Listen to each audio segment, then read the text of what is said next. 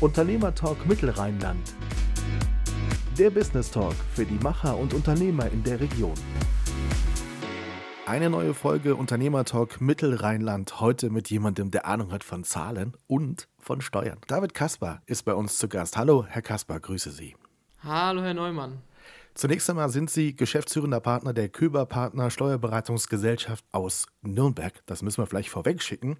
Und warum wir mit jemandem sprechen aus Nürnberg, der gar nicht aus dem Mittelrheinland kommt, das erklären wir auch gleich. Herr Kaspar, Zahlen, war Mathe Ihr Ding oder kam das erst später?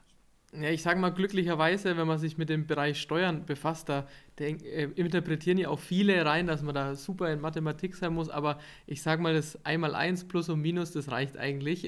Deswegen ähm, war ich jetzt, sage ich mal, in der Schule nie so der, der Mathe-Freak, sondern mir lag es schon immer ähm, äh, mit Gesetzen zu arbeiten. Das hat mir Spaß gemacht oder mich da reinzufuchsen ähm, und es mit den Zahlen ein bisschen untermauert. Zu untermauern macht natürlich ein bisschen mehr Spaß, sage ich mal, ähm, als, ähm, oder hat mir mehr Spaß gemacht, als jetzt das, das reine äh, Gesetz, sage ich mal, also Judo zu studieren. War nämlich mein erster Plan eigentlich und so bin ich dann in die Richtung Steuern gekommen, so mit ein paar Zahlen noch. Das macht, ähm, macht dann noch mal ein bisschen mehr Spaß, die Gesetze, aber ähm, das mit den Zahlen kriegt man auf jeden Fall noch hin. Das ist super spannend. Sie sind einer der jüngsten Steuerberater der Steuerberaterkammer Nürnberg-Mittelfranken. Vertrauen Ihnen trotzdem erfahrene Unternehmer? Auf jeden Fall, ich sag mal, vollkommen klar, ähm, das hatte ich schon mal äh, oder, oder kommt schon das eine oder andere Mal, ähm, dass man in der Beratung auch, vor allem wenn da ein gestandener Unternehmer da ist, natürlich ein paar Vorurteile ähm, aufgrund des Alters, ähm, sage ich mal, da sind. Das merkt man schon manchmal, wobei die ganz schnell verflogen sind, wenn ich dann anfange zu reden, ähm, so nach 10, ähm, 20 Minuten, wenn man eben dann merkt, ähm, okay, äh, fachlich, das, das, das passt, ähm, dann ist es oft verflogen. Aber man mehr, Vorurteile, sage ich mal, auch von Kollegen oder auch von Unternehmern am Anfang ähm, aufgrund des Alters sind schon mal da, muss man sich durchkämpfen, ist aber gar kein Problem, sehe ich sportlich, sage ich mal. Ich überbiete es dann, sage ich mal, oder glänze dann mit dem Wissen und dann passt auch wieder alles, dann sind sie immer zufrieden. Und weil Sie so viel Ahnung haben, haben wir Sie eingeladen und machen wir gemeinsam mit Ihnen ein Expertenseminar. Und zwar am 17. März in Montabaur von 10 bis 17 Uhr. Das Thema heißt Steuern, Steuern mal der erste Blick auf dieses Thema. Wir haben ganz viel vor. Wir wollen ein bisschen gleich ins Detail gehen, ohne zu viel zu verraten. Wir wollen Lust machen auf das Seminar hier in Montabaur. Was kann ein erstes Schlagwort sein? Worum wird es gehen? Naja, wie ist der Titel? Der ist ja schon sehr ähm, zutreffend, sage ich mal, kurz und knapp. Also der ist ähm, genial, Steuern, Steuern. Darum wird es gehen. Hauptsächlich darum, ähm, ich sage mal, das richtige Steuer-Mindset zu vermitteln. Also ähm, meine Aufgabe ist auch, das Thema Steuern ähm, mehr, sage ich mal, zu, zu, zu, ver zu, verbreiten, vor allem für Unternehmer. Ähm, und zwar auf eine ganz andere Denken, ein ganz anderer Denkansatz. Also das Thema Steuern, da verbinden ja viele damit. Es ist langweilig und kann nicht viel machen.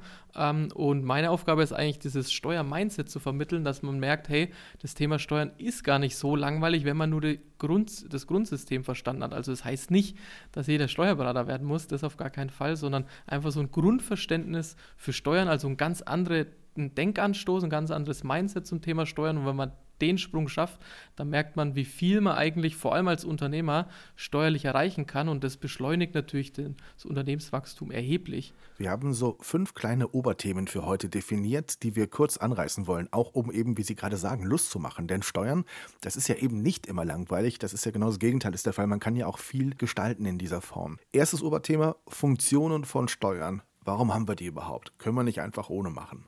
Genau, und da haben viele eben den Blick, und das ist, da setzen wir nämlich auch gleich schon mal an, oder denken viele, dass die Steuern eigentlich nur den Staat finanzieren und man dann eigentlich nicht viel machen kann. Also das ist auch eine große Funktion ähm, von den Steuern, natürlich der Fiskalzweck, also den Staat zu finanzieren. Wir nutzen ja auch, sage ich mal, die Straßen, die Kinder gehen in die Schule. Das ist auch ein sinnvoller Zweck, völlig klar. Aber die Steuern haben auch noch zwei andere Funktionen, und zwar einmal einen Umverteilungszweck, also so soziale Ungerechtigkeiten auszugleichen, sehen wir auch in der Einkommensteuer mit dem progressiven Einkommensteuersatz. Und der dritte Zweck, und zwar eine Lenkungsfunktion haben Steuern. Und davon machen wir uns Gebrauch. Also der Staat will eben gewisse ähm, Dinge, gewisse ähm, Investitionen vor allem oder gewisse Ausgaben steuerlich lenken, indem es eben Steuerbefreiungen gibt. Und da gibt es so, so viele. Ähm, man muss sie nur kennen und man muss nur wissen, wie man sie dann ins, für seinen Fall einsetzt. Und dann kann man da erheblich, äh, erhebliches Steuerpotenzial nutzen. Denn der Lenkungszweck ist ein ganz entscheidender Zweck, beispielsweise ähm, für Elektroautos, sage ich mal, gibt es keine, ähm, keine Kfz-Steuer, weil man eben dazu lenken will, ähm, weniger mit ähm, Verbrennern zu fahren, sondern eher mit ähm, Elektroautos und dann gibt es da keine Kfz-Steuer. Also das ist schon mal ein, ein Punkt. Oder allgemein Investitionen ähm, sind auch steuerlich immer begünstigt. Also das, die, die, die Funktion vom Steuern oder das Steuerrecht ist so aufgebaut, dass Konsum grundsätzlich immer hoch besteuert wird und Investitionen, also Firmen und Gesellschaften, wenn man das in der richtigen Rechtsform macht, steuerlich erhebliche Vorteile nutzen können, wenn man weiß, ähm, wie man sie nutzen kann. Das heißt, auch wenn es vielleicht manchmal bitter ist, Steuern zahlen zu müssen, auf der einen Seite, auf der anderen Seite sorgt es dafür, dass wir in unserer Gesellschaft auch für die anderen mitdenken, auch für die anderen da sind, uns gegenseitig unterstützen. So funktioniert einfach unser Staat und ich glaube, wir sind da nicht allzu schlecht aufgestellt. Das muss man auch mal ganz ehrlich sagen. Auf jeden Fall und ich bin auch, also unser Ansatz oder mein Ansatz ist auch auf gar keinen Fall Steuervermeidung auf Null. Also mhm. das gibt, das machen zwar auch manche oder das kann man auch machen, so die, die krasse Linie, sage ich mal, fahren, aber das ist gar nicht unser Ansatz, sondern ähm, wir sind, wir zahlen gerne Steuern. Ich zahle sehr gerne meine Steuern, weil eben wir nutzen ja auch, wir sind in einem, meines Erachtens, so wenn man jetzt ähm, im Moment die aktuelle Lage auch in Europa anschaut, ähm, sind wir in Deutschland doch ganz gut aufgestellt. Wir haben gute Straßen, wir haben ein gutes System ähm, und dafür muss ja natürlich jeder einen Beitrag zahlen. Aber was ich ein bisschen, wo, wo wir ansetzen, ist die Höhe. Über die kann man natürlich streiten, weil die meisten zahlen einfach deutlich zu viel Steuern, ähm, also oft 50 oder sogar mehr als 50 Prozent.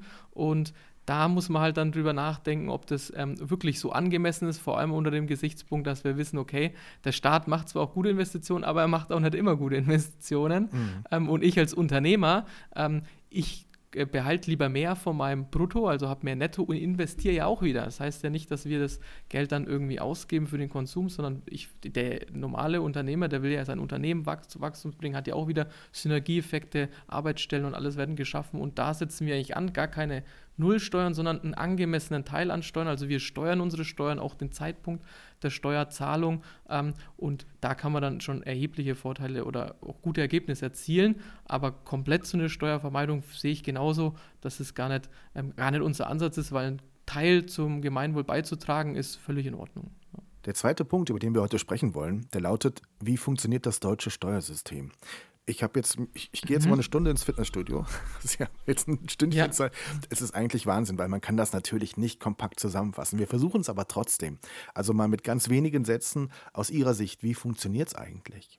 Kann man eigentlich sogar ganz knapp zusammenfassend, sage ich mal, es geht zwar dann, wenn man in die Umsetzung geht, immer mehr ins Detail, aber wir haben in Deutschland eigentlich zwei Steuersysteme. Oder nicht eigentlich, sondern wir haben in Deutschland zwei Steuersysteme. Und zwar nenne nenn ich das immer die ähm, Einkommensteuerseite, das ist das eine Steuersystem. Und dieses Steuersystem ist auch gut. Ich brauche das auch, weil darüber finanziere ich meinen Konsum, also meine privaten Lebenshaltungskosten, ähm, zum Beispiel Wohnen, Krankenversicherung, also alles, was ich für den Konsum brauche, das wickle ich auch über meine Einkommensteuerseite ab, zum Beispiel über ein Gehalt, über ein Geschäftsführergehalt oder über eine Anstellung.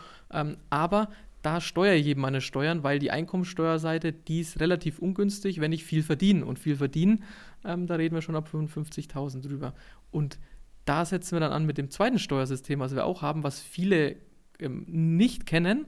Ähm, und zwar das zweite Steuersystem, sogenannte Körperschaftssteuersystem. Und das ist eben dafür GmbHs, für Stiftungen, also für Kapitalgesellschaften. Und das funktioniert auch ganz anders. Also da zahlen wir maximal 15% Körperschaftssteuer ähm, Gegebenenfalls kommt die Werbesteuer noch hinzu, aber wir haben da sozusagen, können genau planen, sind bei maximal 30 Prozent ähm, und dort wickle ich dann meine Investition ab. Dort habe ich auch einen gewissen Haftungsschutz und dort kann mein Vermögen und, mein, und meine Firma viel, viel schneller wachsen, weil ich eben deutlich weniger Steuern zahle, wie als wenn ich alles in dem Einkommensteuersystem mache, was grundsätzlich schlecht ist für einen Vermögensaufbau, weil ich, wenn ich mehr verdiene, umso mehr ich verdiene, umso mehr Steuern muss ich zahlen.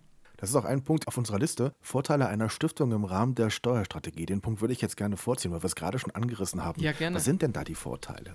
Also eine Stiftung, da könnte man einen komplett eigenen Podcast drüber machen. Ähm, die hat natürlich so, viele Vorteile und man muss es zur individuellen Situation natürlich anpassen. Ich fasse es mal kurz nur, nur zusammen, so die wichtigsten Facts bei der Stiftung, weil mit dem Thema Stiftung assoziieren viele ähm, auch falsche Glaubensansätze, genauso wie mit dem Thema Steuern.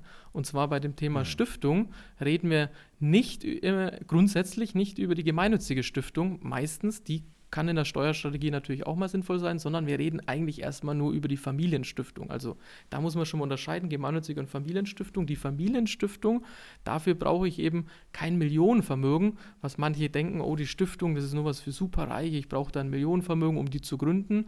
Nee, das ist nicht so, sondern eine Familienstiftung kann man unter Umständen sogar mit einem ähm, Vermögen von nur 25.000 gründen, also ähnlich wie bei einer GmbH.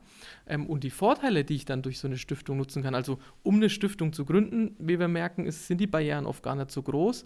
Und die Vorteile bei der Stiftung, die sind sogar meines Erachtens sogar noch mal ein bisschen weiter oder besser wie bei der GmbH, weil die steuerlich noch mal ein bisschen begünstigt ist, denn die hat zum Beispiel keine Gewerbesteuer, die zahlt nur 15 Prozent und, also Körperschaftssteuer und die hat noch mal einen richtigen Haftungsschutz mit dabei, weil die Stiftung die gehört sich sozusagen selbst, die dient einer, einer Familie, der sogenannten Stifterfamilie, also die ganzen Gewinne und Erträge, die man erzielt, dürfen wir für die ganze Familie ausschütten oder verwenden, aber die gehört niemandem mehr. Das heißt, das Vermögen, was dort drin ist und dort auch wächst, das ist wirklich nicht nur ähm, jetzt geschützt, sondern auch über viele Generationen. Also Stiftungen begegnen uns ja, daher kommen auch die Glaubensansätze tatsächlich von Aldis, Lidls, sage ich mal, von den Familien, die haben Stiftungen, ja, weil die ihr Vermögen langfristig über viele Generationen sichern wollen.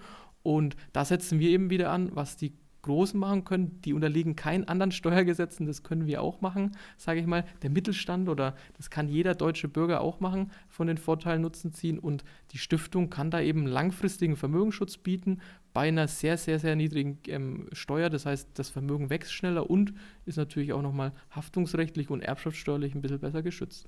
Spüren Sie da ein steigendes Interesse? Also ist das etwas, wo Menschen und Unternehmer sich immer mehr mit beschäftigen? Ja. Ja, also mit dem Thema Stiftung, das liegt mir auch ein bisschen am Herzen. Also wer auch mal auf unseren YouTube-Kanal vorbeischaut, ich tue die Stiftung, ähm, die Form, die Familienstiftung, äh, auch, ist ja auch eine Form der Holding, immer sehr loben und ähm, ist auch mein, meine favorisierte Rechtsform. Ähm, ich habe selber auch eine Stiftung letztes Jahr gegründet, meine erste Stiftung, ähm, weil ich noch so jung bin, dann mit meinem Vater als Stifter. Ähm, und die Stiftung, die, das Interesse an der Stiftung ist enorm gewachsen in den letzten ähm, drei Jahren, sage ich mal, oder in den letzten drei, vier Jahren. Also da haben sich bei uns vor allem auch die Anfragen enorm gesteigert, weil eben jetzt immer mehr ähm, auch ähm, sehen, was für große Vorteile so eine Stiftung haben kann. Es ist nicht für jeden was, also man muss sich vorher auf jeden Fall schon beraten lassen und darüber Gedanken machen, aber ähm, für die meisten ist es auf jeden Fall ein sehr, sehr gutes Tool, um Haftungsschutz oder, oder das Vermögen nochmal ein bisschen besser zu schützen und natürlich auch steuerliche Vorteile zu nutzen und vor allem auch die Familie ähm, langfristig abgesichert zu wissen. Also das, mhm. die, die die Anfragen oder die, das Interesse ist da in den letzten Jahren und ich bin mir auch sehr sicher, das wird auch ähm, in den nächsten Jahren noch mehr steigen. Herr Kasper, wie sieht für Sie die optimale Firmenstruktur aus, um nachhaltig weniger Steuern zu zahlen? Kommt natürlich ein bisschen auf die Ausgangssituation an, also das muss man im Einzelfall immer prüfen, selbstverständlich, aber ähm, grundsätzlich ähm, sieht man aber auch, habe ich auch mal in einem Video auf YouTube erklärt, ist für mich die optimale Firmenstruktur eben eine Stiftung, eine Familienstiftung als sogenannte Holding und darunter, unter der Stiftung, also die Töchtergesellschaften, ähm, dort sind dann die ganzen operativen Geschäfte. Ähm, warum packe ich mein operatives Geschäft nicht gleich in die Stiftung? Könnte man auch auf die Idee kommen. Ja, weil ich möchte meiner sogenannten Holding, die eben die Familienstiftung ist, ähm, das Vermögen dort schützen und sichern und die Risiken, die in so einem operativen Geschäft lauern, die lagern wir aus in sozusagen eine zweite Ebene, also unter die Stiftung in Töchtergesellschaften, zum Beispiel in der Rechtsform einer GmbH oder einer GbR, kann auch in jeder anderen Rechtsform sein, ähm, um dort eben die Risiken ein bisschen besser auszulagern und auch für gewisse Umstrukturierungen, also wenn ich mal eine Firma verkaufe oder mal eine schließe, ähm, steuerlich da auch nochmal besser aufgestellt zu sein. Die Stiftung als Holding ist auch die bessere Holding gegenüber der GmbH, weil ich da noch mehr Vorteile habe. Ähm, zum Beispiel ein Riesenvorteil, ich kann eben die ganze Familie mit einbinden und da unter Umständen auch steuerliche Vorteile nutzen, indem ich an, ähm, an Minderjährige oder an Kinder ausschütte, die ja noch gar keine hohe Steuern zahlen. Unfassbar spannend und das wird natürlich auch ein Thema sein im Expertenseminar Steuern, Steuern am 17. März in Montabaur. Der richtige Steuerberater, Herr Kasper, wie finde ich den? Im Telefonbuch hätte man früher geschaut. Ja, ich bin mir gar nicht mal sicher, ähm, äh, ob es noch ein Telefonbuch gibt. Ich glaube schon bei meiner Großmutter letztens eins gesehen zu haben, aber ich weiß nicht, ob das noch wirklich aktiv ist. Also den richtigen Steuerberater, da müssen wir erstmal unterscheiden, was gibt es denn überhaupt für Steuerberater? Die meisten denken, oh, mein Steuerberater, der macht alles. Alles, was mit Steuern zu tun hat, das kann der, das macht der. Und den häufigsten Satz, der mir begegnet in einer Beratung, wenn die Mandanten zu uns kommen und sich beraten lassen, ist, mein Steuerberater berät mich nicht. Wieso heißt der überhaupt so? Und dann sage ich mal, ja, naja, ähm, da müssen sie eins wissen oder da muss man eins wissen, der Steuerberater, deswegen will ich da auch gar keinen Kollegen oder keine Kollegin jetzt aktiv angreifen, die haben viel zu tun, ähm, die machen ja auch viel, die haben viel Stress, die sitzen nicht da in der Regel und denken sich, oh, bei welchem Mandanten kann ich jetzt welche Gestaltung anwenden, denn die meisten Steuerberater sind operative Steuerberater. Und die sind auch wichtig, also man muss erstmal unterscheiden, habe ich einen operativen Steuerberater, das heißt der operative Steuerberater, der macht ähm, die Steuererklärung, den Jahresabschluss, die Buchführung, der hält mir den Ärger vom Finanzamt an, die hält, hält die Fristen ein, das ist auch sehr wichtig, aber der kann in der Regel oder kann es, ähm, auch wenn er es versucht, meistens nicht beraten, also der kann nicht strategisch beraten. Ähm, deswegen muss sich jeder fragen, hey, ähm, ich brauche eigentlich, braucht jeder noch einen zweiten Steuerberater, also den richtigen Steuerberater an sich, würde ich, ist meine Meinung, gibt es nicht, sondern man braucht eigentlich als Unternehmer zwei Steuerberater und zwar einmal den unter operativen, der das operative Geschäft macht und die Steuererklärung und das Ganze erstellt, das auch eben sehr wichtig ist. Aber man braucht auch auf jeden Fall den strategischen Steuerberater und der sollte wirklich nichts machen, ähm, was mit den operativen Tätigkeiten zu tun hat, weil das Strategische, sage ich mal, das umfasst auch viel Zeit. Zum Beispiel wir oder ich bin ein strategischer Steuerberater. Ich mache nichts anderes den ganzen Tag, außer mir eben die Fälle anzuschauen, mir zu überlegen, wo kann man das, die Struktur noch optimieren und für den Mandanten das beste steuerliche Ergebnis zu erreichen. Aber ähm, das fordert viel Zeit und viel Arbeit. Ähm, das, das kann ich gar nicht in meiner Zeit dann abwickeln, auch noch Jahresabschluss und Buchführung und das Ganze sozusagen zu machen. Das macht dann der operative Steuerberater, also eine Kollegin oder eine Kollegin. Deswegen muss sich jeder erstmal fragen, was habe ich denn für einen Steuerberater? Meistens ist es ein operativer und dann sollte man sich noch einen strategischen Steuerberater mit ins Boot holen. Und da gibt es mittlerweile auch einige, zum Beispiel natürlich uns. Ähm, aber da gibt es auch immer mehr, weil das Thema Steuergestaltung oder steuerliche Steuerstrategieberatung wird in der Zukunft auch aufgrund von der Digitalisierung, weil beim operativen Steuerberater viele Sachen wegdigitalisiert werden, immer, immer wichtiger. David Kasper, Steuerberater aus Nürnberg und unser Experte am 17. März beim Thema Steuern, Steuern. Herr Kasper, das war sehr interessant. Ganz, ganz lieben Dank. Super, vielen Dank auch an Sie. Hat mir auch viel Spaß gemacht und ich freue mich sehr auf den Workshop. Wir freuen uns auch sehr und wer jetzt Interesse hat, es gibt noch einige wenige Plätze unter mittelrheinland.de Veranstaltung, dort kann man sich anmelden. Wir sehen uns am 17. März in Montabaur. Danke, Herr Kasper, bis dann. Vielen Dank, tschüss. Unternehmertalk Mittelrheinland. Der Business Talk für die Macher und Unternehmer in der Region.